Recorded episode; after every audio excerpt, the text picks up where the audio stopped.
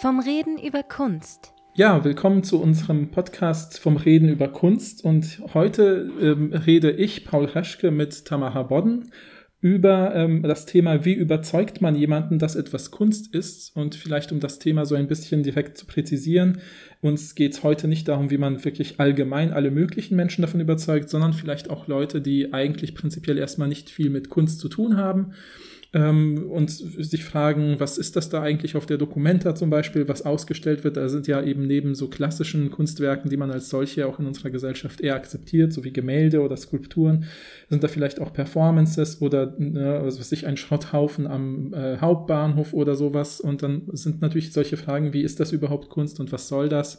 Äh, sozusagen die, Alltags, die alltagssprachlichen Äußerungen genau dieser Frage, ist das überhaupt Kunst? Und dann ist eben die Frage, wie überzeugt man jemanden, dass Kunst Kunst ist. Ich selber habe dazu ein bisschen geforscht und Tamara Bodden wird das von der anderen Seite ähm, äh, sozusagen flankieren, weil sie sich ähm, im Fokus äh, in ihrer Forschung damit beschäftigt, wie man eigentlich, äh, naja, wie Kunst und Ökonomie zusammengedacht werden, wo ja auch solche Begründungen eine Rolle spielen.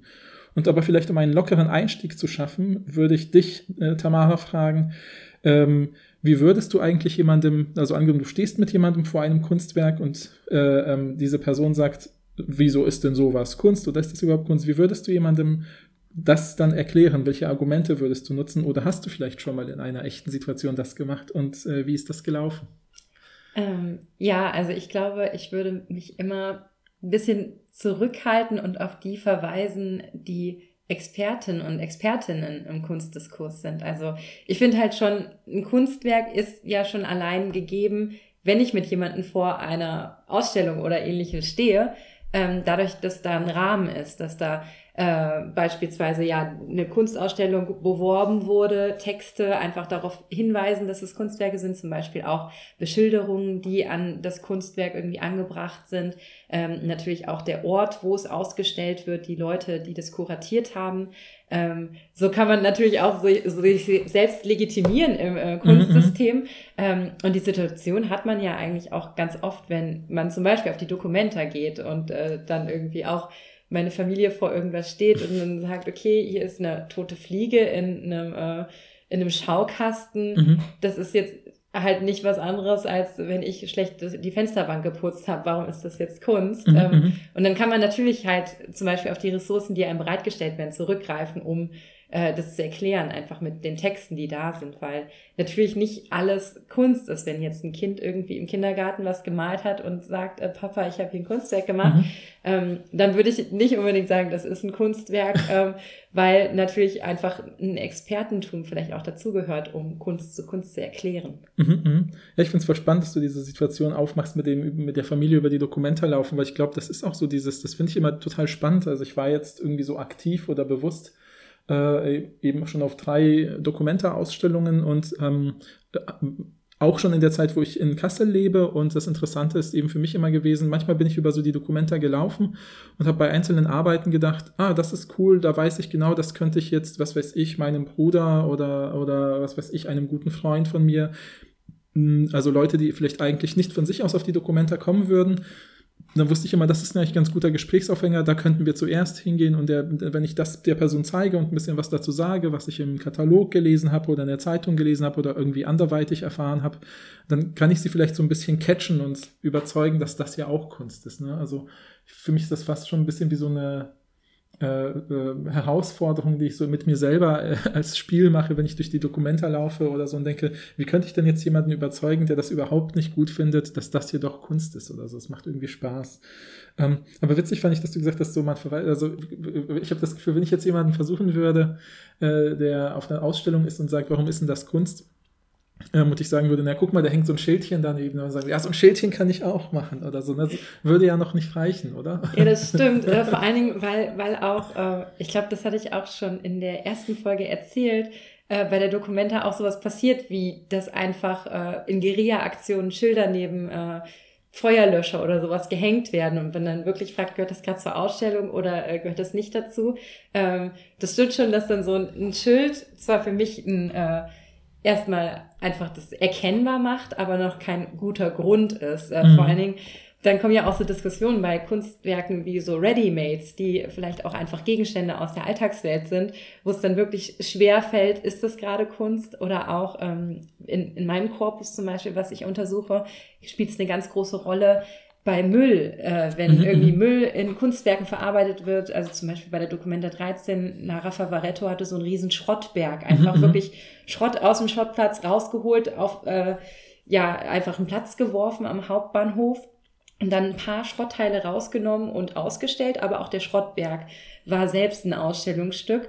Äh, und da gab es natürlich auch riesen Pressewellen, äh, die darüber gesprochen haben, warum ist jetzt hier Müll auf der Dokumenta ausgestellt? Oder auch Daniel Knorr hatte ja diese Müllpressen bei der Dokumenta mhm. 14. Mhm. Ähm, das ist ja wirklich so eine große Debatte, vor allen Dingen bei Dingen, die dann nicht schön aussehen, die nicht irgendwie ja. äh, so auf den ersten Blick uns als Kunst vielleicht äh, erscheinen, weil natürlich einfach äh, auch so ein bürgerliches Kunstverständnis vielleicht noch äh, zu herrschen scheint, auch bei vielen Leuten, dass man äh, bestimmte Anforderungen an Kunst erstmal stellt. Ja, ja, ja, und auf jeden Fall, also dieses ästhetische, also ich habe auch so dieses ästhetische, also das muss irgendwie mich ansprechen und es muss auch irgendwie handwerklich schwierig sein, weil Müll sammeln könnte ja jeder, aber wenn jemand 20 Jahre malt, ist das ja was anderes. Ne? Mhm. Ich muss auch immer dran denken, ich habe ja mich mal mit, den, mit der Aktion von Joseph Beuys mit den 7000 Eichen bei der Dokumente 7 äh, 1982 beschäftigt und habe da auch so im Dokumentarchiv die ganzen Leserbriefe dazu gelesen und einer meiner Lieblingsleserbriefe, die ich dann immer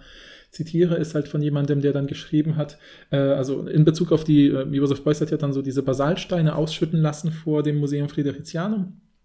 Ähm, und dann lag da eben dieser riesige Haufen Steine und die Idee war ja, dass für jeden Stein, äh, Baum, der gepflanzt wird, ein Stein weg kann, wie so ein Vertrag in gewisser Weise. Und dann hat irgendjemand geschrieben, so, dass, das, dass diese Art von Kunst, die Josef Beuys macht, sei äh, der Anfang des Untergangs des Abendlandes. Also das finde ich total witzig, dass dann so eine krasse Bewertung dann mit sowas einherschwingt.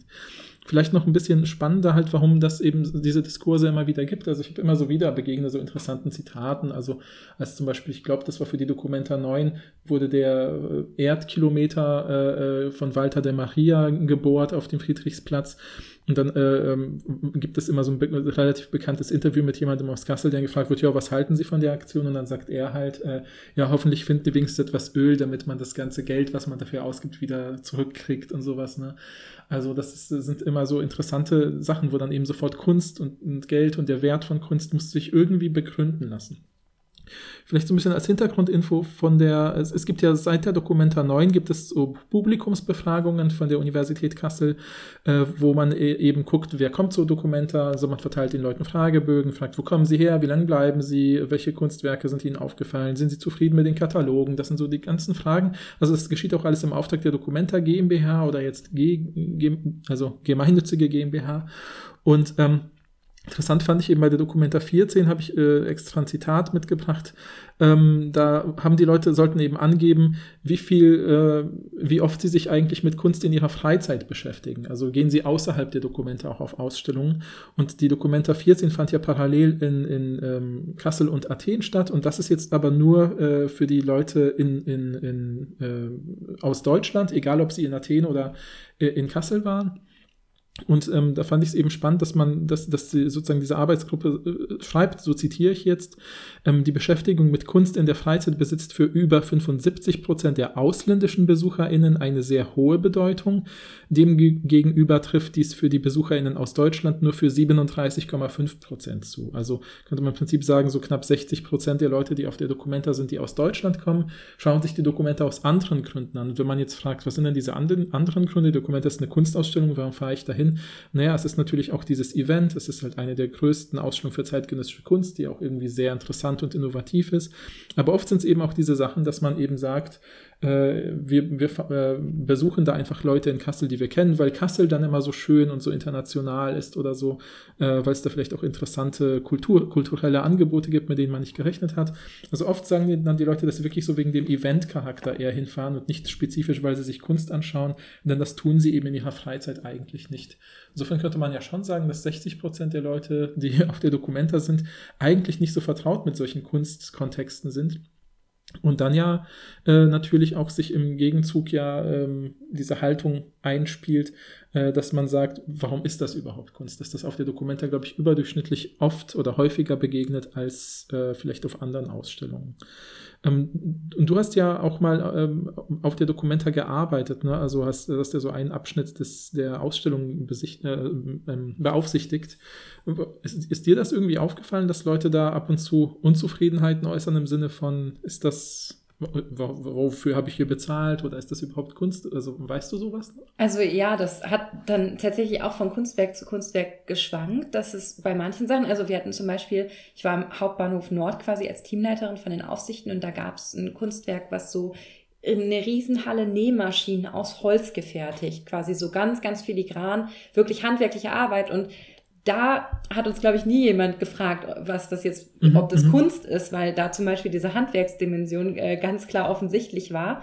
Ähm, aber bei anderen Kunstwerken, da im Vorraum, ähm, war zum Beispiel eine Perform ein Performance-Projekt von Michael Portnoy, wo quasi so ein riesen Art Vulkan aufgeschüttet mhm, mhm. war äh, aus Erde und da drinnen ist immer eine Performance gewesen, so äh, alle paar Tage einfach zu einer bestimmten Zeit. Und die restliche Zeit liefen nur so ähm, Gesänge quasi im Hintergrund und es war auch ganz so schummerig beleuchtet. Und da war dann schon auch auffällig, dass zum Beispiel auch Leute eher mal äh, das anfassen wollten und so weiter, weil sie auch nicht so eine Achtung dann vor der Erde als Material hatten, aber auch immer wieder gefragt haben, also vor allen Dingen die Aufsichten wurden immer wieder gefragt, was es zu bedeuten hat, äh, was äh, daran jetzt Kunst ist, wie man das erklären kann und so weiter. Und da merkt man dann schon, dass das variiert hat von äh, quasi Kunstwerk zu Kunstwerk und natürlich auch die Aufsichten. Ähm, teilweise, also das war ja nicht deren Job, Kunst mhm. zu erklären, dafür gab es ja Führungen. Mhm. Äh, wir haben dann schon auch mit den Aufsichten zum Beispiel uns die Katalogtexte angeschaut, damit man auf Fragen zumindest mal kurz was antworten kann und jetzt nicht einfach eigene Interpretationen mitbringt, sondern ja, einfach ja. das, was die Dokumente auch offiziell an Informationen rausgegeben hat, auch weitergeben kann, verweisen kann. Äh, aber da ist es schon einem öfters begegnet, zum Beispiel ja auch bei diesem Kunstwerk von Lara Favaretto, wo halt auch viele Leute einfach reinklettern wollten, um vielleicht äh, der Kunst ein bisschen auf die Spur zu gehen, was natürlich sehr gefährlich ist in so einem äh, Schrotthaufen, sodass dann auch ja. Aufsichten einfach da immer äh, Acht geben mussten, dass man nicht Stimmt, so sehr das ja. Kunstwerk kennenlernen kann. Ja, ja, ja. Ich muss mich auch, musste gerade, dass du das erzählt hast, mir eine Situation eingefallen, die ich total witzig fand. Ich habe, glaube ich, auch in der ersten Folge, also in der unserer Vorstellungsfolge erzählt, äh, dass eine meiner Lieblingsarbeiten auf der Documenta 13 war eben so eine Audioinstallation von der Künstlerin Seal Floyer, wo einfach nur so ein Lied in so einem Loop lief und ich fand das aus verschiedenen Gründen interessant. Ich will die aber gar nicht so jetzt weit ausbreiten, weil es darum gar nicht geht. Aber ich bin da ab und zu, weil ich ja die, das Kasseler 100-Tage-Ticket hatte und das Privileg, da immer wieder hinzugehen, bin ich ab und zu einfach, weil ich diesen, die, diesen Raum oder diese Installation so, so interessant fand, bin ich ab und zu einfach immer wieder hin. Und das war ja einfach nur ein leerer Raum, in dem Boxen standen und die, diese Musik kam. Mehr war da ja gar nicht. Und manchmal habe ich mich da einfach in so eine Ecke gesetzt und einfach dieser Musik so ein bisschen gelauscht und fand es natürlich auch manchmal interessant zu gucken, welche Leute stehen bleiben oder länger bleiben und welche kürzer bleiben. Ich weiß noch ganz genau, dass so ein Mann mit verschränkten Armen irgendwann reinkam, sich in den Raum umgeguckt angeguckt hat, als er gesehen hat, dass da nichts ist außer Boxen und Geräuschen, hat er so die richtig theatralisch mit den Augen gerollt und ist sofort wieder mit, in seiner, mit dem Schwung seiner Augenrollbewegung aus dem Raum raus. Und ich dachte so, ja, voll schade, sie haben gerade eine tolle Arbeit verpasst, ne? aber wie hätte ich den denn anders überzeugen können, sozusagen. Ne? Mhm. Aber ich fand es gerade voll witzig, was du gesagt hast mit dem, ne, also dass man den Katalog guckt, um, also als Aufsicht, um eventuell Leuten noch ein paar Informationen zu geben. Weil ich habe eben äh, für eine Untersuchung, die ich gemacht habe, habe ich mir eben die Kataloge der Dokumenta 12 bis 14 angeschaut. Und das vor dem Hintergrund von, von, einer, von einer anderen Sprachwissenschaftlerin, die Rachel, also Rachel Zieten, die hat sich, die hat einfach mal 2016 äh, einen Text geschrieben über die Textsorte Ausstellungskatalog, die Geschichte, wie sich die Kataloge entwickelt haben, dass Kataloge ursprünglich einfach erst einmal, so wie man es halt auch wahrscheinlich aus dem Namen äh, intuitiv am ehesten ableitet, erst einmal sozusagen eine Sammlung, eine Archivierung der Dinge sind, die vielleicht sozusagen verschiedene Unterscheidungsmerkmale aufzählen und dann eben sagen, so das steht da hinten und das ist hier vorne. Und natürlich hat sich die Textsorte Ausstellungskatalog im Laufe auch mit, mit der Kunst, die sie beschreibt, ja auch weiterentwickelt. Und interessant fand ich eben, dass sie so, je mehr man an die Gegenwart kommt, also schreibt es Zieten zumindest, äh, desto eher sind, werden die Kunstkataloge selber auch sozusagen zu Kunst oder werden auch künstlerisch inszeniert, sind oft so ein bisschen anders oder sage ich mal, äh, ähm, die müssen selber erstmal interpretiert oder verstanden werden, was natürlich viele Leute, die vielleicht zu einem Publikum gehören, was sich nicht so mit Kunst auskennt, was man ja auf der Dokumenta ja eben häufig hat, wie ich vorhin gesagt habe, dass die erstmal damit unzufrieden sind und irgendwie sich denken, ja, ich will doch erstmal nur wissen, was das ist und von wem das ist und hier steht gleich irgendein Gedicht, was soll ich denn damit machen oder so. Und ähm, sie fasst es eben so schön zusammen, wenn sie eben schreibt, dass zumindest für gegenwärtige Ausstellungskataloge, also Ausstellungskataloge, die sich mit zeitgenössischer Kunst beschäftigen, die ja oft über die üblichen Erwartungen äh, oder Muster klassischer Kunst hinausgehen, also die schon als Kunst akzeptiert ist, sagt sie halt, eine der zentralen Textfunktionen des Ausstellungskatalogs ist, jetzt zitiere ich, dass das Gezeigte als Kunst überhaupt erst einmal glaubhaft gemacht werden muss. Also dass man sozusagen nur den Leuten plausibel macht, warum darf das hier stehen, warum gilt das als Kunst. Das finde ich halt total spannend. Also ich finde es auch spannend, sie gibt dem Ganzen dieses, das Gezeigte als Kunst überhaupt erst einmal glaubhaft machen. Das nennt sie, und das Wort finde ich ein bisschen schwierig zu verstehen, aber wenn man es dann einmal erklärt bekommen hat, glaube ich, geht's, äh, Kunstwertstiftung. Also, weil im Prinzip, wir haben ja schon drüber geredet, wenn man über Kunst spricht, wenn man etwas als Kunst äh, anerkennt, erkennt man ja gleichzeitig auch an, dass es irgendwie einen Wert hat. Ob das jetzt ein monetärer Wert ist oder ein ideeller Wert oder äh, was weiß ich, einfach auch so, so ein Effekt wie das regt zum Nachdenken an. Man gibt dem ja irgendwie einen Wert, ja, und äh, äh wie auch immer man den sozusagen äh, letztlich übersetzt, in welche äh, Materie sozusagen, bis Emotionen oder ökonomische Werte sind. Ähm, und das finde ich eben spannend, dass sozusagen, dass man im Katalog auch eine der Funktionen sein kann, Leuten überhaupt klarzumachen, das ist es wert, als Kunst betrachtet zu werden. Und, deswegen, und weil es sich lohnt, schau doch bitte genauer hin, weil du kannst daraus vielleicht was mitnehmen. Und genau vor dem Hintergrund habe ich mir eben diese Kataloge angeschaut und habe halt versucht, eben so, also eine, eines der Ziele dieses Podcasts ist ja auch Leuten ein bisschen zu vermitteln, wie äh, sprachwissenschaftliches Arbeiten funktioniert. Und im Prinzip funktioniert das ja wirklich so, dass ich mir diese Texte durchlese. Ich habe dann sozusagen Kopien, ich marker mir Dinge an, schreibe mir was raus, wenn mir Dinge auffallen, die wiederholt auftreten. Und äh, aus diesen Notizen mache ich dann wieder irgendeine Zusammenführung und überlege mir, wie könnte ich das alles, was ich beobachtet habe, vielleicht in zwei, drei oder vier zentralen Begriffen zusammenfassen. Und ja, das habe ich dann eben gemacht und habe dann eben festgestellt, und äh, das knüpft auch an Dinge an, die du schon gesagt hast, ne? also mit diesem zum Beispiel, dass die filigran gearbeiteten äh, Nähmaschinen nicht so viel Zweifel hervorrufen wie äh, zum Beispiel eben ein leerer Raum, in dem vielleicht eigentlich eine Performance stattfindet, aber gerade nicht und dann wundert man sich wenn man das eben nicht weiß, äh, habe ich eben festgestellt, dass zum Beispiel eine der zentralen Ebenen, die immer auftaucht, ist äh, bei der Argumentation, die habe ich dann eben die materiell-handwerkliche Ebene genannt. Also die sich einmal natürlich daraus ergibt, dass man in den Katalogen zu, zuerst natürlich auch erstmal schreibt, ja, das ist auf einer Leinwand oder das ist die und die Art von Holz oder die und die Art von Skulptur. Ähm, aber dann wird oft auch eben so ein bisschen dieser, die handwerkliche Qualität betont. Also ich habe einen Text zum Beispiel über den albanischen Maler Edi Hila noch im Kopf, wo dann eben gesagt wird, äh, der, hat, der lehrt jetzt schon seit 20 Jahren in Tirana ähm, äh, Malerei äh, an der Kunsthochschule und dann hat man natürlich sozusagen, allein dadurch ist das sozusagen für jemanden, der selbst sozusagen von Kunst eben vielleicht nicht so eine Ahnung hat, dann wird man ja auf jeden Fall sich vielleicht äh, überzeugen lassen, so, na gut, wenn er das schon 20 Jahre lehrt und wahrscheinlich ja vorher schon noch länger gemalt hat, wird er das schon irgendwie gut machen, selbst wenn ich das nicht selber als äh, Kunst vielleicht interessant finde. Und das erscheint mir so als eine der wichtigsten Ebenen, gerade um Leute überhaupt in dieses Gespräch reinzuholen, dieses materiell-handwerkliche. Ähm, weiß nicht, Max, vielleicht fällt dir was dazu ein, das kann ich auch die ja, anderen. Da, da, ja, da frage ich mich, ähm, weil wenn man auf eine Ausstellung geht, hat man ja nicht in jedem Fall immer einen Katalog dabei. Also mhm. vor allen Dingen, wenn man so vielleicht auch als Leih-In einfach mal zum Beispiel für die Dokumenta jetzt eine Tageskarte kauft, so drüber schlendert, ähm, da gibt's ja auch Beschilderungen, mhm. wo zum Beispiel Material handwerklich ja, äh, zum Beispiel dann irgendwie Stoff auf Leinwand, äh, mhm. Öl mhm. und ähnliches ähm, mit auch dabei geschrieben sind. Würdest du sagen, dass da auch so eine, eine Beziehung zwischen diesen Textsorten besteht, dass mhm. die ähnlich funktionieren dann in ihrem Aufbau oder auch manchmal einfach die gleichen Texte verwendet werden? Ja, ich finde das finde ich voll die gute Frage, weil ich muss, also es gibt ja einen der Linguisten, äh, der sich auch schon länger als, als wir mit, mit Kunst und Kunstkommunikation beschäftigt, Heiko Hausendorf. Und der sagt ja, dass diese Beschilderungen super wichtig sind und dass so eine Materialangabe ja irgendwie auch schon vermittelt, so, das ruft ja schon solche Assoziationen hervor, einfach durch die Geschichte der Ausstellungen und wie solche Schilder funktionieren, dass man irgendwie denkt, ja, alles klar, da steht ja jetzt Öl auf Leinwand, also weiß ich, dieser Künstler, dessen Name ja wahrscheinlich auch auf dem Schildchen steht, arbeitet mit Öl und Leinwand, das ist sozusagen sein Handwerk. Und das ruft ja schon so eine Handwerksassoziation hervor, ja, dass da jemand was gesammelt hat oder sowas. Ähm, oder sich mit irgendwas beschäftigt hat. Das wird natürlich abwegiger bei solchen Sachen, wie du, was du gesagt hast, mit den äh, toten Fliegen oder so, weil das ist ja offensichtlich nicht eine handwerkliche Leistung. Die zeigt sich dann vielleicht eher so in anderen Spuren, die ich gefunden habe. Aber ich denke schon, dass diese Beschilderung, die Beschreibung des Materials, das gibt dem Ganzen schon so ein bisschen, also es verstärkt auf jeden Fall diesen kunstauratischen Charakter, ja, dass man irgendwie denkt, ah, das ist was, was Besonderes oder was, was Würdevolles.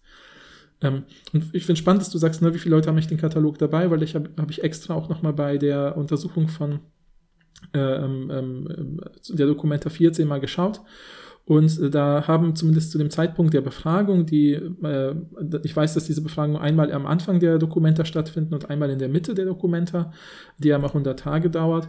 Und zu diesen Zeitpunkten hatten dann insgesamt schon 38,4 Prozent des Publikums angegeben, dass sie sich den Dokumenta 14 Katalog gekauft haben. Und davon nochmal 5 Prozent mehr haben gesagt, das habe ich noch vor.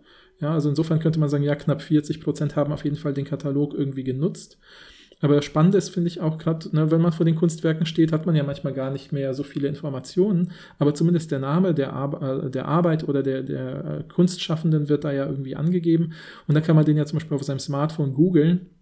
Und angenommen, man hätte zu, zu, zum Zeitpunkt der Dokumenta 14 einen Namen gegoogelt und äh, ähm, da äh, noch Dokumenta 14 dazugegeben in die Suche, ähm, dann ähm, findet man auf jeden Fall die Homepage der Dokumenta 14, wo genau die gleichen Texte zu den KünstlerInnen stehen, die ja auch ähm, ähm, im Katalog sind. Das ist also Wort, der gleiche Wortlaut, äh, auch die, die gleiche Bebilderung äh, zum Teil, teilweise nur noch mehr Bilder, weil man online natürlich viel mehr hochladen kann. Und äh, bei der Homepage haben zu dem Zeitpunkt der Befragung auch schon 75 Prozent der Leute angegeben, dass sie die Homepage genutzt haben. Die können die Homepage natürlich auch genutzt haben, um zu gucken, äh, wo, sie, wo findet die Performance statt, wo kriege ich eigentlich Tickets oder sowas oder äh, wo wird eher eigentlich Kunst ausgestellt. Aber im Endeffekt könnte man trotzdem sagen, diese Texte sind nicht an den Leuten vorbeigegangen. Also irgendwie haben sie die ja auf jeden Fall wahrgenommen. Ich weiß ja auch von anderen Mitgliedern unseres Teams, die schon im Verkauf gearbeitet haben, äh, der Dokumenta, dass, das, dass der Katalog ja sehr viel gekauft worden ist. Ja, genau. Vielleicht ähm, in Anknüpfung an diese materiell-handwerkliche Ebene gibt es halt noch eine zweite und das ist jetzt eigentlich das Interessante, weil, wie, was du ja schon gefragt hast mit diesen Schildchen, ob die das, ob die ausreichen oder nicht, ähm, meine Beobachtung bei diesen Texten ist halt, bei diesen Katalogtexten war halt, dass sich oft die erste Ebene, die, die ich materiell-handwerkliche Ebene genannt habe, äh, mit der zweiten Ebene verknüpft und die nenne ich ästhetisch-psychologische Ebene, wo so ein bisschen, sage ich mal, auf die Wirkung oder auf die Effekte, die die Kunst auslöst oder auslösen soll, eingegangen wird. Also ein typisches Muster wäre dann zum Beispiel, dass man von der Beschreibung von Details oder, oder dem ganzen Werk ja ähm, irgendwie schließt auf die Wirkung, die sich bei Rezipierenden zeigt. Ja, also so ein Satz wie zum Beispiel, äh, seine Gemälde rufen zunächst einmal Ekel hervor, ähm, ähm, durch die Art, wie, durch die Brutalität, mit der bestimmte, was weiß ich, gesellschaftliche Sachverhalte dargestellt werden oder sowas, da wird ja schon ganz viel über das Kunstwerk gesagt. Ja, da ist jemand, der kann äh, realistisch malen, das ruft Ekel hervor, dieser Ekel äh, lässt sich natürlich dann auch auf irgendwelche gesellschaftlichen Missstände projizieren und dann hat man sozusagen automatisch eben sozusagen die Qualität dieser Arbeit aus, dem, aus der handwerklichen Qualität, die eine bestimmte Wirkung hervorruft, abgeleitet. Das ist ein ganz typisches Muster, dass sozusagen das äh, handwerkliche mit dem Ästhetischen irgendwie in, in Zusammenklang gebracht wird. Ja, dass man sagt, äh, äh oft werden dabei zum Beispiel auch ähm, andere äh, ähm, Menschen zit also so zitiert, also dass man irgendwie sagt, ja, äh, was weiß ich, wenn ein Künstler schon älter ist oder länger auf dem Markt ist sozusagen oder länger schon arbeitet, ausstellt, wird oft gesagt, seine Ausstellung in New York hat äh, viele positive Reaktionen hervorgerufen oder so. Dann denkt man so, ah ja, New York, ja, das ist eine wichtige Kunstszene. Ja, also allein sowas macht ja schon irgendwie einen Wert oder zeigt ja irgendwie wieder den Wert dieser Arbeit aus, dass eben andere Leute sie zu schätzen wussten, äh, könnte ja dafür sprechen, dass dahinter was steckt, sozusagen. Also ich glaube, diese zwei Ebenen sind irgendwie ganz, ganz interessant. Ja, ähm, fällt dir dazu was ein, sozusagen? Sonst äh, ja, ich auch die. Also ist, ist schon spannend mit dieser Wirkungsebene, wenn man da ja dann auch immer fragen könnte, ähm, wer hat das festgestellt, dass es diese Wirkung hat? Also, mhm, mhm, weil es ja wahrscheinlich auch einfach dann Texte oder SchreiberInnen sind, die aus dem Kunstdiskurs kommen. Ähm, und wie stellen die fest, dass es Ekel hervorruft? Also stehen die dann in der Ausstellung und beobachten so die Leute, wie sie sich ekeln oder mit den Augen rollen und rausgehen oder mhm. ähnliches? Äh, wie werden quasi auch solche Aussagen gebildet? Äh, und mhm. ist das was, was dann tatsächlich ein Publikum als Ganzes einschließt oder auch nur in so einem ExpertInnen-Diskurs zirkuliert, das eigentlich die Kunstwelt, die Reaktion der Kunstwelt spiegelt mhm. äh, und diese Texte dann eigentlich auch vielleicht gar nicht die gleichen Reaktionen bei äh, Leuten, die nicht im Kunstfeld unterwegs sind, auslösen würden, weil sie vielleicht auch nicht in diesen ja, Wissenskontexten unterwegs sind. Äh, also klar wird jeder auch in Kassel wissen, dass New York ein wichtiger Ort ist und so weiter, aber ähm, würdest du sagen, bei diesen ästhetischen Sachen, äh, wer da alles mitgedacht wird? Mhm. Ja, ja, ich habe hab auch, also ich könnte, also es sind so, in den Texten tauchen da so verschiedene Sachen auf. Es sind ganz oft solche Intuitionen, wo ich das Gefühl habe, die sind, sage ich mal, plausibel. Ja, wenn man die Arbeit sieht, dann denkt man, ja, klar, auf jeden Fall gibt es bestimmt Leute, die sich davor ekeln würden oder sowas. Ja, weil was sich zum Beispiel äh, irgendwelche Szenen von sexualisierter Gewalt oder so abgebildet werden und ähnliches mehr. Ähm, ja, dann gibt es, was weiß ich, muss auch immer, musste gerade auch an das Beispiel denken, dass zum Beispiel in dem einen Katalog, also der Dokumenta 14 über die äh, guatemaltekanische Künstlerin äh, Regina José Galindo dann eben steht, dass sie sich zum Beispiel das ähm, Wort für Schlampe, Perra sozusagen in den Oberschenkel ritzt, was natürlich nachhaltig in, als Narbe auf ihrem Körper erhalten bleibt. Und allein diese Beschreibung kann ja sowas auslösen. Ich glaube, das ist dann gar nicht so unplausibel. Aber oft geht es auch wirklich, finde ich, wie du sagst, in so eine, ähm, sag ich mal, expertenhafte ich habe halt Ahnung, wovon ich schreibe. In so einem Duktus geht das dann halt, weil dann oft eben Leute schreiben so, ja, diese Arbeiten lösen natürlich die und die und die Aspekte aus und dieses natürlich und sie lösen das aus in so einem ganz klaren Aussagesatz, unterstellen halt, dass das wahr ist und so, dass die Leute in gewisser Weise, bei denen das nicht ausgelöst wird, vielleicht denken können, ja, okay, wenn man vielleicht Fachmann oder Fachfrau ist, dann sieht man das so. Äh, aber ich sehe es jetzt nicht, dann ist, dann ist man vielleicht auch ein bisschen für das Kunstwerk abgehängt oder so oder verloren. Ähm, aber was mir oft, sehr oft aufgefallen ist, was auch eine der typischen Muster ist, ist halt im Prinzip wie so eine, das nennt man halt in der Sprachwissenschaft die Appellstruktur von Texten, dass Texte ja an uns appellieren, etwas zu tun. Ja, so banalstes Beispiel für die Appellstruktur von Texten ist, wenn mir jemand eine Einkaufsliste mitgibt, dann ist das offensichtlich ein Appell, pack bitte die Dinge, die auf dem Zettel stehen, auch wirklich in deinen Einkaufswagen. Aber wenn ich im Katalog bin, äh, also im Katalog, nicht im Katalog bin, aber in den Katalog lese, passieren da oft äh, solche Appellstrukturen wie, die, die in gewisser, in gewisser Weise so eine Einladung zur gemeinsamen Betrachtung sind. Ne? Also wo dann sowas steht wie, betrachtet man, äh, auf den ersten Blick kann diese Arbeit verwirrend sein, aber be beginnt man von unten links zu schauen, dann sieht man, dass dort das und das abgebildet ist und das erinnert uns an dieses Thema und mit diesem Thema im Hinterkopf kann man jetzt auch den Rest einordnen. Da wird sozusagen wie so eine Lesart äh, mir sozusagen vorgegeben. Also da wird quasi mein Handeln mitgesteuert und meine Rezeption mitgesteuert. Und äh, das ist auch, finde ich, immer total lustig, dass man, das weiß ich von, von einer Kollegin, äh, da, dass es manchmal so Untersuchungen gibt. Also es ist total witzig, aber ähm, es gibt ja diese Geräte, wo Menschen auf Bildschirmen Dinge lesen und dann werden ihre Pupillenbewegungen gemessen. Dann sieht man, wo gucken sie hin. Und man kann ja auch die Pupillenweitung äh, äh, lesen und diese Pupillenweitung zeigt ja oft, äh, dass die Leute sozusagen so einen Erkenntnismoment haben oder so Glückshormone ausgeschüttet werden. Und was halt total lustig ist, ist halt, dass wenn Menschen angenommen, sie Menschen lesen ein Buch und in diesem Buch, jetzt wirklich ganz platt gesagt, steht so etwas wie, und wenn Sie auf der nächsten Seite weiterlesen, sehen Sie zunächst einmal eine Abbildung eines Hauses. Und dann blättern Sie um und da ist ein Haus. Und dann werden bei den Menschen Glücksgefühle ausgeschüttet. So, juhu, da stand die Wahrheit. Ja, das finde ich irgendwie total lustig. Und so ein bisschen funktioniert das, glaube ich, auch bei diesen Kunstkatalogen, so dass die Leute was lesen. Und allein wenn da steht, unten links sehen Sie einen Hund und der Hund steht für X oder so, dann sehen Sie unten links den Hund und haben so ein kurzes Glückserleben, so, ja, stimmt, okay, ich kann, ich lerne es zu lesen, ich erlebe erlebt was. Und ich glaube, das ist sozusagen so dieser eine Pol, ne, dass man die Leute so ein bisschen anleitet zum äh, Lesen, dass man ihnen so einen Ansatz gibt für die Arbeit. Äh, äh, und äh, der andere Pol ist aber natürlich, dass man einfach nur behauptet, da würde eine Wirkung entstehen und das dann einfach so stehen lässt. Ne? Also oft werden diese, diese Wirkungsbeschreibungen auch oft zum Beispiel sowas wie auf andere KünstlerInnen bezogen. Ja? Also was weiß ich, auch eine Sache, die mir begegnet ist, ist dann sowas wie, äh, sowas wie, keine Ahnung, jetzt, das spinne ich jetzt sozusagen, aber wenn zum Beispiel in einem Katalogtext sowas stehen würde wie, schon Picasso war äh, äh, ähm, entsetzt über seine Arbeiten oder über seine Gemälde. So, ah ja, stimmt, Picasso, wichtiger Maler. Und der war entsetzt, also anscheinend hat ähm, die eine krasse Schockwirkung, dass sogar so jemand, der so abstrakt und anders war als Picasso, äh, damit äh, da entsetzt war. Das zeigt ja irgendwie die äh, Besonderheit dieser Arbeiten, ja, also dass man andere Autoritäten zitiert, da muss sich auch niemand schlecht fühlen, weil er das nicht fühlt, weil ich bin ja nicht Picasso oder so, ja.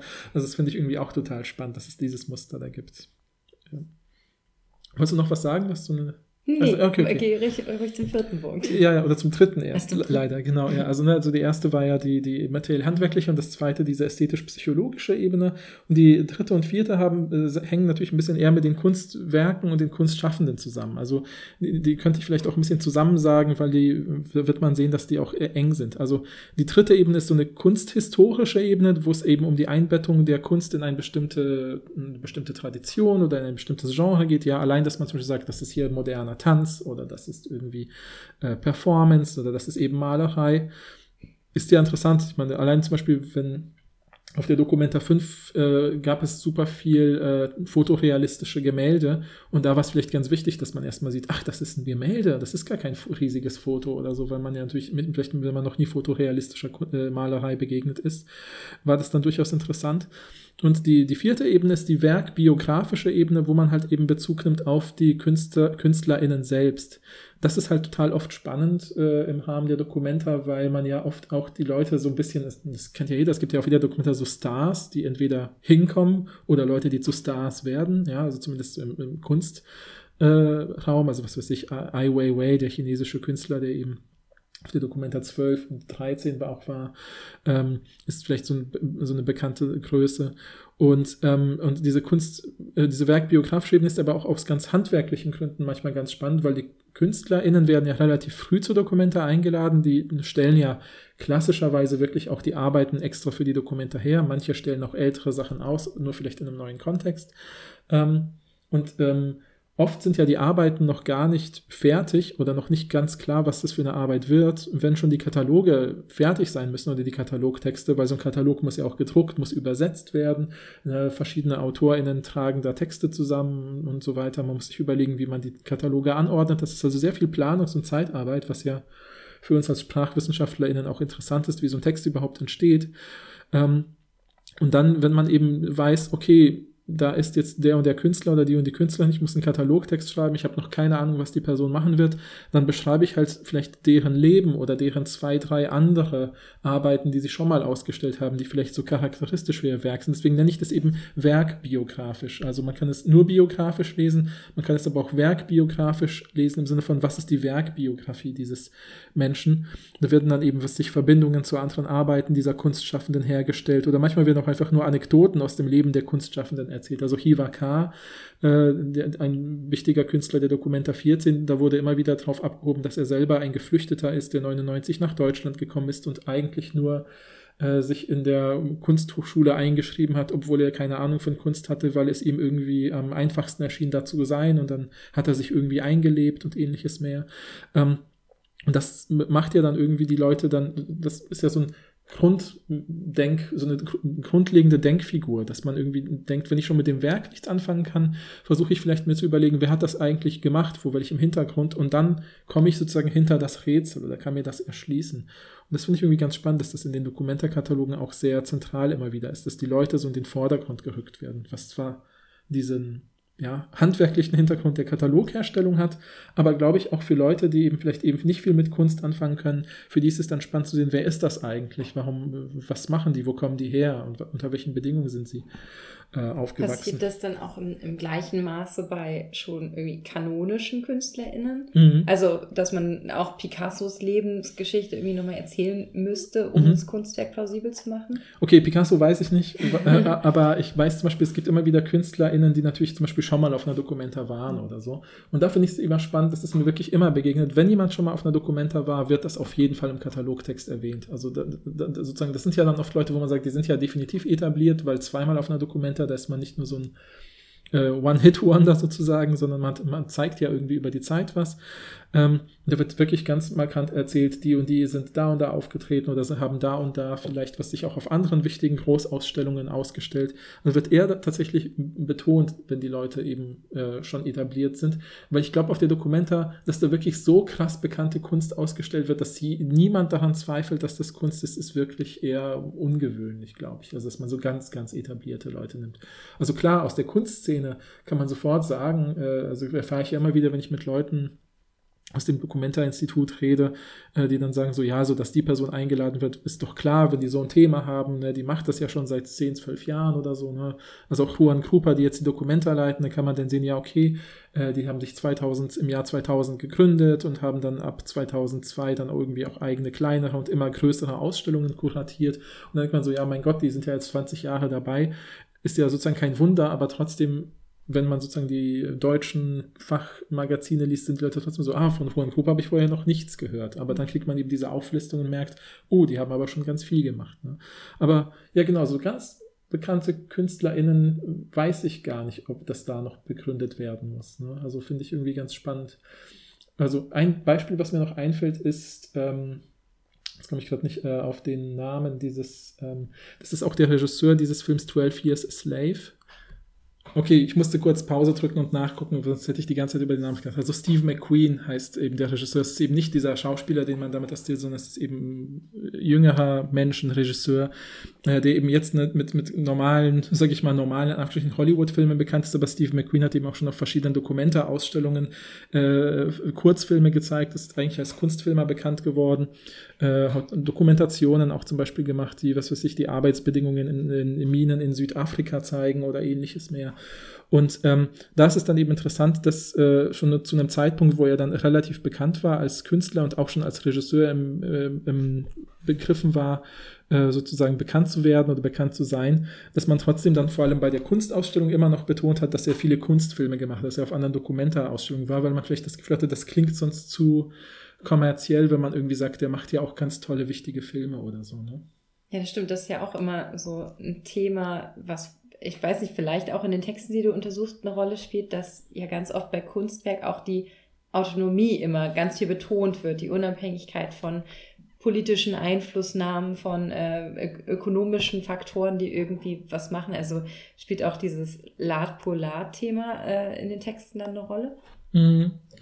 Also ja, ist, ab und zu ja, also es ist aber sozusagen so, also aber eher oft, wie soll ich sagen, als so ein Negativ-Ding, von dem man sich abgrenzen muss. Also es wird schon immer irgendwie versucht, so einen Weg, wie soll ich sagen, zur Welt zurückzufinden. Ja, also dass man irgendwie nicht nur sagt, diese Kunst ist einfach toll äh, und interessant an sich, äh, ist einfach ästhetisch, sondern es wird immer irgendwie ein Bezug gesucht, zum Beispiel oft, oft auch über solche Behelfsmittel wie, so, so jede Dokument hat ja vielleicht so ein Leitthema, also dass man irgendwie sieht, worum geht's eigentlich. Also bei der Dokumenta 5 weiß ich noch, war ja eben, ne, habe ich ja schon gesagt, war ja zum Beispiel viel fotorealistische Malerei, weil ja eben das Motto war auch eben äh, sozusagen ähm, ähm, ich glaube, oh, ein Teil des Untertitels war auf jeden Fall Bildwelten heute. Es waren eben auch so die Spiegel-Magazin-Titelseiten ausgestellt. Und dann macht es natürlich irgendwie Sinn, dass man irgendwie sagt, die Qualität dieser Bilder äh, lässt uns natürlich auch hinterfragen, äh, wie, was eigentlich die Realität ist, wenn wir solche Abbildungen sehen und ähnliches mehr ne, und, und was alles dahinter steckt. Also wird immer dieser Bezug gesucht. Und eine andere Möglichkeit, wenn man eben Arbeiten hat, die an sich sozusagen schon ästhetisch vielleicht von einer bestimmten Qualität oder Überzeugungskraft wären, äh, dass man trotzdem noch irgendwie versucht, es wieder an die Biografie der Leute rückzubinden, indem man eben sagt, die arbeiten unter den und den Bedingungen oder haben diese Arbeit trotz allem so und so geschaffen. Also ich glaube, so Kunst nur der Kunst wegen ist eigentlich eher tatsächlich in den Katalogen eher selten der Fall. Und in diesem Zusammenhang vielleicht noch eine Sache, die spannend ist, ne, also wegen so äh, ähm, Kunst nur der Kunst wegen, ist, finde ich, also eine der Sachen, die ich auch immer ganz spannend finde, ist, wenn jemand zum Beispiel, wenn ein ganz junger Kunstschaffender, eine ganz junge kunstschaffende Person zum Beispiel irgendwie sich mit einem alten Medium wie eben Gemälde oder sowas auseinandersetzt, wird halt auch oft sowas beschrieben wie war schon als Kind irgendwie fasziniert von der Malerei von XYZ, dann werden irgendwelche Autoritäten genannt, wo man vielleicht auch auf den ersten Blick denkt, was hat denn das damit zu tun? Weil das ist doch ganz anders, was ich jetzt hier vor mir sehe und diese Autoritäten. Äh, und dann wird dann aber oft sowas beschrieben, wie dass die Leute dann so eine, wie so eine quasi Reise machen, wo sie eben versuchen, äh, äh, über andere Medien äh, oder andere handwerkliche Mittel sozusagen äh, andere Kunst zu machen, aber dann landen sie doch wieder bei der Malerei und versuchen die dann neu zu denken oder völlig neu zu machen. Und dann wird mir sozusagen plausibel gemacht, wieder vor dem Hintergrund der Werkbiografie, aber auch so ein bisschen kunsthistorisch eingebettet, äh, dass diese Person dann vielleicht sich sozusagen mit diesem, mit diesem Medium, mit dieser Art, die, das, die Kunst zu schaffen, auseinandersetzt. Und dann hat es, bleibt es natürlich so ein bisschen dieses Kunst für die Kunst, aber es wird mir trotzdem über diese anderen Wege so ein bisschen plausibel gemacht, dass die Person jetzt eben nicht umsonst einfach nur eine weiße Leinwand mit einem Strich aufhängt, sondern die hat sich super Gedanken gemacht, was dieser Strich bedeutet oder so, weil sie eben ganz viele andere äh, Auseinandersetzungen mit Kunst hatte. Genau, also das vielleicht noch dazu. Ja, ich würde jetzt gern vielleicht nochmal diese vier Ebenen äh, kurz zusammenfassen, damit äh, unsere HörerInnen das im Kopf haben. Und dann könnten, würde ich, finde ich es total spannend zu gucken, ob du damit was anfangen kannst in Bezug auf deine Forschung über die Begründung von Finanzierung von Kunst sozusagen. Also wir haben die materiell-handwerkliche Ebene, die sich oft mit der ästhetisch-psychologischen Ebene verknüpft, wo man eben aus dem Material oder aus dem Handwerk äh, und der Qualität dieser Arbeit die Wirkung erklärt. Wir haben die kunsthistorische Ebene, wo eben oft etwas eingebettet wird, eben in die Tradition oder vielleicht auch als Bruch mit der Tradition dargestellt wird. Und wir haben die werkbiografische Ebene, wo eben das Individuum, was die Arbeit geschaffen hat, oder vielleicht auch ein Kollektiv sozusagen nochmal genauer mit ihrem Prozess, ihrer Lebens, ihrem bisherigen Lebenslauf erläutert wird. Und genau, und du untersuchst ja eben die Diskurse, wo es darum geht, wie finanziert man eigentlich, äh, also äh, wie, warum so, also wie soll ich sagen, wie wird argumentiert in den Kontexten, wo man für Kunst Geld hergeben muss äh, äh, und wie funktioniert das eigentlich genau? Vielleicht hast, kannst du ja ganz gut daran anknüpfen. Ja, also tatsächlich ist es äh, wirklich voll spannend, weil äh, mich ja vor allen Dingen auch interessiert einfach Zusammentreffen Kunst und Ökonomie und ein Unterbereich ist dabei, ähm, dass ja viele Kunstausstellungen wie auch die Dokumente einfach auch zu großen Teilen durch Steuergelder mitfinanziert werden. Mhm. Äh, da wird ja zum Beispiel auch argumentiert, dass die Dokumente ja auch Touristen ranbringt, dass dann Umwegrendite irgendwie geschafft wird und ähnliches.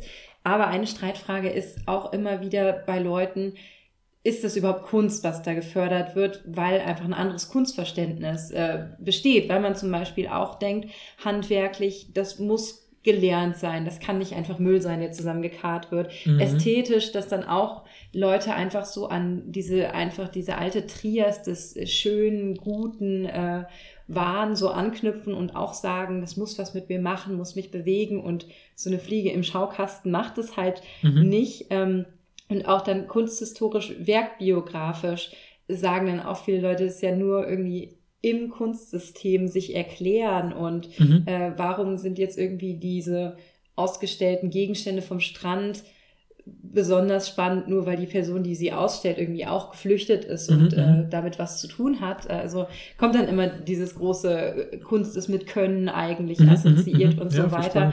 Ähm, das heißt, dass ich nehme an, dass Leute, Leute, äh, solche Leute, ich äh, untersuche da Leserkommentare zum Beispiel in Online-Zeitungsartikeln, dann nicht diese Texte lesen und auch nicht, glaube ich, überhaupt mit dieser Sprache oder dieser Vermittlung was anfangen können, mhm. aber trotzdem ein bestimmtes Bild haben von, wie sollte Kunst eigentlich sein? Also da gibt es auch ein Buch von Seren in Kittel äh, dazu, das heißt, äh, ist das Kunst oder kann das weg? Und mhm, mhm. äh, spielt halt auch mit diesem Witz, dass, äh, glaube ich, auch mal ein Kunstwerk von einer ähm, Reinigungskraft vernichtet wurde, weil es ja, nicht ja, als Kunst Beuys, war. Genau, ja, ja, äh, genau, und das ist quasi so ein großer Punkt, dass Menschen, glaube ich, eher akzeptieren, dass Steuergelder für Kunst ausgegeben werden, wenn äh, die Kunst irgendwie einem bestimmten Bild entspricht und das stimmt zu Teilen auch überein mit diesen äh, Kunstwert, Stiftungswerten, die mhm. du an mhm. den Texten herausgefunden hast, äh, wobei die natürlich einfach auch enger gefasst werden, dass die irgendwie ja. ähm, dann ganz oft erzählen, okay, nur weil die Kunstwelt das legitimiert,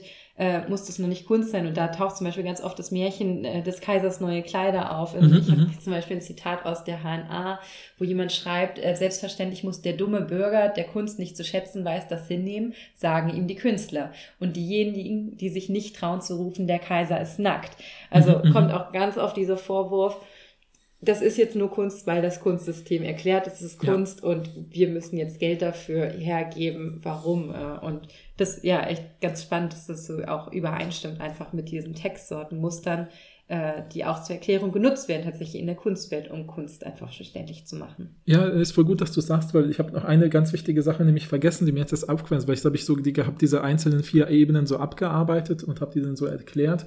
Aber der zentrale Punkt ist eigentlich, dass äh, im Optimalfall alle vier vorkommen in diesen Texten. Ja, also auch nicht nur in diesen Texten, in den Katalogtexten. Ich habe die auch mal so stichprobenartig, die kommen auch in Feuilleton-Texten vor.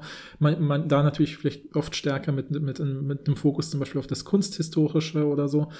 Aber im Prinzip habe ich immer festgestellt, in Katalogtexten mindestens drei dieser vier Ebenen sind da. Die verflechten sich immer mit, miteinander und so entsteht so in der Gesamtheit so ein Eindruck, das muss Kunst sein, der so, so, so sich so nach und nach ergibt, während man den Text liest, dass man denkt, ah ja, der hat seit 20 Jahren gemalt und Malerei sogar gelehrt und hat sich viel mit Malerei auseinandergesetzt und der und der wichtige Künstler fand das auch toll. Und ähm, was weiß ich, äh, und das, die Wirkung, die hier beschrieben wird, ja, die kriege ich tatsächlich auch, wenn ich drauf gucke und so. Und wenn man, wenn, das ist wie so, so ein langsames, sozusagen, die Leute werden so mit kleinen Argumentchen beworfen und wenn sich dann genug angesammelt haben, sagen, sagen, es stellt sich so ein Sättigungswert und sagen sie, ja, ist gut, ich akzeptiere das als Kunst. Und ich glaube, die Leute, wie, was du sagst, ne, wenn jemand irgendwie Kunst kommt von Können und sowas einfach Sachen an den Kopf wirft, dann ist das natürlich sozusagen, da wird dann ein bestimmter, eine bestimmte Ebene sozusagen stark fokussiert oder, wie soll ich sagen, überbewertet. Und die anderen drei werden ignoriert und dann äh, kann dann eben schnell, kann man schnell Kritik üben. Ne? Und interessant ist aber natürlich, dass auch bei den Katalogtexten manchmal eine der Ebenen zum Beispiel fehlt weil das zum Beispiel nicht der Stil der schreibenden Person ist, dass sie über die Wirkung schreibt. Ja, gibt es ganz viele, die eher sachlich beschreiben, nüchtern beschreiben und eben solche Wirkungsaspekte völlig weglassen. Oder es gibt eben Arbeiten, wo man das Handwerkliche schwer in den Fokus rücken kann, ohne dass es komisch wäre. Also zum Beispiel, ich habe ja dieses Beispiel gehabt mit Regina Hossi-Galindo, die sich was in den Oberschenkel ritzt. Da kann man ja schlecht irgendwie von handwerklicher Qualität sprechen oder so. Ne? Man natürlich, weil das würde irgendwie unfreiwillig zynisch wirken oder so. Ähm, aber trotzdem, wenn man dann die anderen Beschreibungen hat, ihre anderen Performances, dann, und man weiß auch, dass es eine Performance ist, äh, dann sieht man, ah, okay, so, so funktioniert das immer, das ist ein großer Aufwand, den sie da betreibt, äh, belastet auch ihren eigenen Körper sehr stark. Und dann kann man das vielleicht so durch die anderen Ebenen, durch das Werkbiografische, ähm, also ihren biografischen Hintergrund, dann wird das irgendwie so plausibel. Also das ist nicht so, ähm, wie soll ich sagen, das ist nicht ein Zusammenrechnen der Dinge, sondern es ist eher so ein Zusammenflechten. Und ich habe das Gefühl, je mehr sich jemand in diesen Kunstkontexten bewegt, desto mehr ist die Person sensibilisiert für diese Argumentationen und greift die dann so auf, sodass jemand, der sich vielleicht mit Kunst schon auskennt, der braucht die Argumente, diese Argumente gar nicht. Der sieht vielleicht auf den ersten Blick, warum das interessant ist. Aber wenn man so Einsteigerin ist in diesem Diskurs, ist es vielleicht ganz nützlich, über diese vier Wege zu kommen. Das ist vielleicht eine Sache, die mir so ganz gut aufgefallen ist. Genau. Ähm, und hast du bei deinen, äh, also wenn zum Beispiel hast du vielleicht auch Texte untersucht, wo jemand versucht zu begründen, dass das gut ist, also, so, also wo jemand auf sich bei Kommentaren gibt es ja oft so kleine Dialoge oder vielleicht auch irgendwelche anderen Texte, wo jemand irgendwie versucht zu erklären, warum es doch etwas wert ist oder warum das gute Kunst ist, die da gezeigt wird? Oder hast du eher. Also ähm, es überwiegt natürlich in Online-Kommentaren immer ja. eher die negative Seite bei allem, also vor allen Dingen, wenn um äh, Geld und dann halt auch in der äh, Situation einfach verlorenes Geld gesprochen wird, wird halt vor allen Dingen kritisiert, dass es äh, unwerte Kunst ist und so weiter. Aber es gibt natürlich auch immer wieder Leute, die halt sagen, Kunst gibt irgendwie einen gesellschaftlichen Mehrwert und äh, bringt Bildung mit sich und ähnlichen und auch ähm, dass erklärt wird zum Beispiel, dass auch aus hochkulturellen Produkten, also ganz kleinen Eisbergspitzen von Kunst, dann auch Breitenkultur und Populärkultur entstehen kann, von der alle profitieren. Und dass deswegen zum Beispiel auch eine Förderung von, ich gucke mir auch die Theater- und Operndebatte an, von der Oper sinnvoll sein kann, selbst wenn ich nicht in die Oper gehe, äh, weil das Musical, was ich mir dann doch irgendwie äh, Jahre später anschaue, vielleicht auf genau den Grundwerten, die in der Opern irgendwie schon erarbeitet wurden, so basiert. Also da gibt es mhm. natürlich auch VerteidigerInnen, aber die sind natürlich sehr viel weniger in der Menge und argumentieren dann auch in meinem Fall jetzt nicht für spezielle Kunstwerke, die sie irgendwie herausstellen wollen. Ah, ja, ja, ja, ja. Nee, also ich denke, vielleicht ist vielleicht so eine Sache, die unsere HörerInnen jetzt mitnehmen können. Also wenn sie irgendwelchen Kontexten begegnen, wo ihnen begründet wird, warum etwas Kunst ist, so implizit oder explizit, oder wo sie das selber vielleicht begründen möchten, könnten sie ja darauf achten, ob diese Ebenen genutzt werden, ob sie selber diese Ebenen nutzen oder wiedererkennen Und eben, ich habe eben auch das Gefühl, dass die auch eben da eine Rolle spielen, wo man äh, ähm, sozusagen solche nicht nur über einzelne Arbeiten spricht, sondern eben auch über die große Ausstellung Documenta. Also dass da eben geguckt wird, wie können wir den Leuten äh, äh, da begründen, dass es sich mal wieder lohnt, Geld auszugeben sozusagen, dass das irgendwie gut für Kassel, für die Region ist. Äh, aber ähm, das habe ich eben noch nicht untersucht, dazu kann ich noch nichts Scharfes oder Scharfsinniges sagen. Das ist ja dann eher dein Feld und du wirst ja auch noch eine Folge mit Andreas Gart dazu aufnehmen, dann können Sie bei Interesse gerne dort reinhören. Ansonsten hoffe ich oder hoffen wir, dass Sie von unserer kurzen Diskussion hier ein bisschen angeregt sind, über Kunst und über das Reden über Kunst nachzudenken. Wenn Sie dazu Fragen haben, schreiben Sie uns Mails. Die Mailadressen müssten Sie finden im Kontext dieser Publikation. Ähm, und wir würden uns freuen, von Ihnen zu hören. Und ansonsten wünschen wir Ihnen eine schöne Zeit und bis bald.